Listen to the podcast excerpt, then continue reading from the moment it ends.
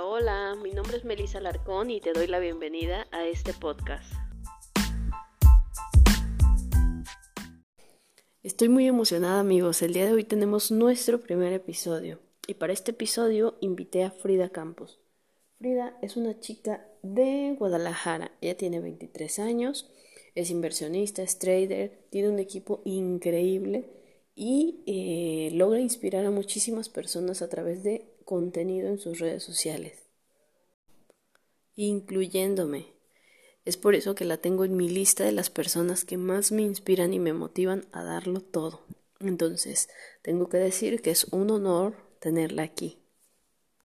La pregunta el día de hoy es, ¿cómo encuentro mi propósito? ¿Qué hago si me siento perdida? No tengo metas claras y claro, no sé a dónde ir. Frida, ¿cómo, cómo encuentra una persona su propósito o su motivación real? Mm, pues mira, yo creo que algo muy útil es no dejarse llevar por los propósitos de más personas, porque muchas veces, y no sé si te ha pasado, Meli, cuando tú comienzas a juntarte con personas que están emprendiendo y que tienen metas, o sea, sí es muy bueno en el tema inspiracional, pero cuando tú comienzas a preguntarle de cuál es tu propósito de vida, muchas veces es como, como para ver en qué le vas a copiar, ¿no? ¿Cuál suena más bonito? Pero realmente, ¿es eso lo que quieres? ¿Es eso lo que tú buscas? ¿Es eso lo que te motiva a pararte todos los días en la mañana y comenzar a trabajar desde temprano y darle con todos? realmente, entonces, a veces creen que sus propósitos o sus metas más bien son poco realistas o son poco... Mm, ellos piensan que sus, sus propósitos o sus metas son muy egoístas y por eso, o muy materialistas, ¿sabes? Y por eso no las hacen, no las hacen notar y no, no se ponen a meditar cuál puede que sea el, el motivante más grande que tienen en la actualidad. Pero lo que me ayudó a mí fue mirarme al espejo y decir, a ver, Frida, ¿qué es lo que quieres? O sea, ya, la neta, la neta, sin, sin estar alardeando, sin hablar bonito, sin intentar agradarle a todos, ¿qué es lo que quieres? ¿Cuál es tu primera meta? ¿Cuál es tu primer propósito? Y te soy sincera, Melissa, mi primer propósito, perdón, era muy egocéntrico. Mi primer propósito no era nada material, eh, y tampoco era impactar a un millón de personas, simplemente era callarle la boca a todas las personas que me dijeron que no podían. Tío, primo, compañero, seguidor, quien sea, me hizo levantarme todos los días con energía, tal vez no correctamente enfocada, pero útil durante ese momento para poder llegar a mis primeros rangos. Y me imagino, bueno, yo lo veo así, es válido ir cambiando, o sea, ir evolucionando y cambiando tu propósito, ¿no? Tu motivación, como dices, en un principio fue una cosa y conforme pasa el tiempo yo creo que uno va entendiendo, pues que lo vas a alcanzar y no te va a llenar y vas a seguir a otra cosa y no te va a llenar, entonces, ¿por qué? Pues siento que porque no hay un propósito claro. Siguiente, Frida, ¿en qué momento tú dijiste ya?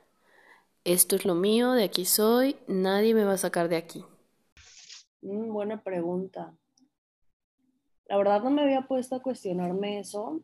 Mm, definitivamente eso no lo supe desde el inicio. Yo al inicio pensaba que esto no era para mí porque veía muchas personas llegar más rápido a sus resultados. Yo pensaba todo lo contrario en mis primeros meses en la industria y, me asustaba y, me hizo pasar por mi cabeza muchas veces la idea de, salirme porque esto no era para mí.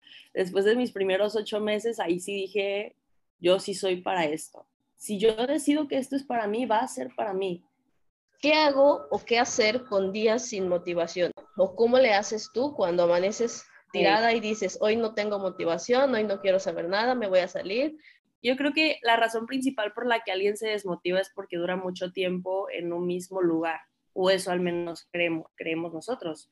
O sea, creemos que, que por estar mucho tiempo en un mismo rango, en una misma ganancia, en un mismo porcentaje en nuestra cuenta de trading, nos, nos estancamos. Entonces ahí es cuando nos comenzamos a cuestionar si será el momento de irnos, si ya no vamos a crecer más, si, si hasta aquí llegó nuestro brillo, no sé, o sea, si, si de verdad estamos ayudando a las personas. Y no es, no es insano. O sea, yo siento que ese, ese comentario, ese pensamiento es necesario. El cuestionarte cada cierto tiempo te ayuda a poder tener más certeza y convicción de lo que estás haciendo y transmitirlo con más amor. Entonces, cuando yo me siento así, como dice mi post, muchas de las cosas que yo hago es buscar inspiración, buscar inspiración en, Pinterest, o sea, busco fotos, busco historias de éxito que se parezcan a la mía en personas que han crecido en redes, eh, escucho sus problemas, por eso también te digo que hablo con mis uplines, con mis líderes sobre, oye, ¿te ha pasado que esto, esto? Jamás me lo guardo, jamás, jamás. Entonces veo, veo imágenes de Pinterest para inspirarme, hablo con personas que yo admiro. Entonces buscar a las personas correctas que ya hayan pasado por esa situación de diferencia en tu industria y darte cuenta que es normal, que es normal cuestionarte. No inventes, o sea, sé dónde estoy y sé que pues nada es perfecto, esta academia no es perfecta, mi industria no es perfecta, pero al menos para mí sí es la mejor. Te agradezco muchísimo, de verdad que todo lo que dices me inspira muchísimo y estoy segura que le va a servir a muchísima gente para los días bajoneados y los días en que tenemos motivación, igual, seguir buscando más, eh, mejorar tus propósitos, aclarar tus propósitos y pues aferrarnos, aferrarnos a seguir creciendo. Muchísimas gracias a ti por invitarme. Gracias por escucharnos. Por último, te dejo unas preguntas que te pueden ayudar a encontrar tu propósito.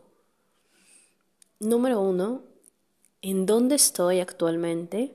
Número dos, ¿a dónde quiero llegar? Número tres, ¿qué quiero cambiar de mi presente? Si te gustó este contenido, compártelo. Recuerda que viernes y miércoles estaremos subiendo un episodio nuevo. Nos vemos.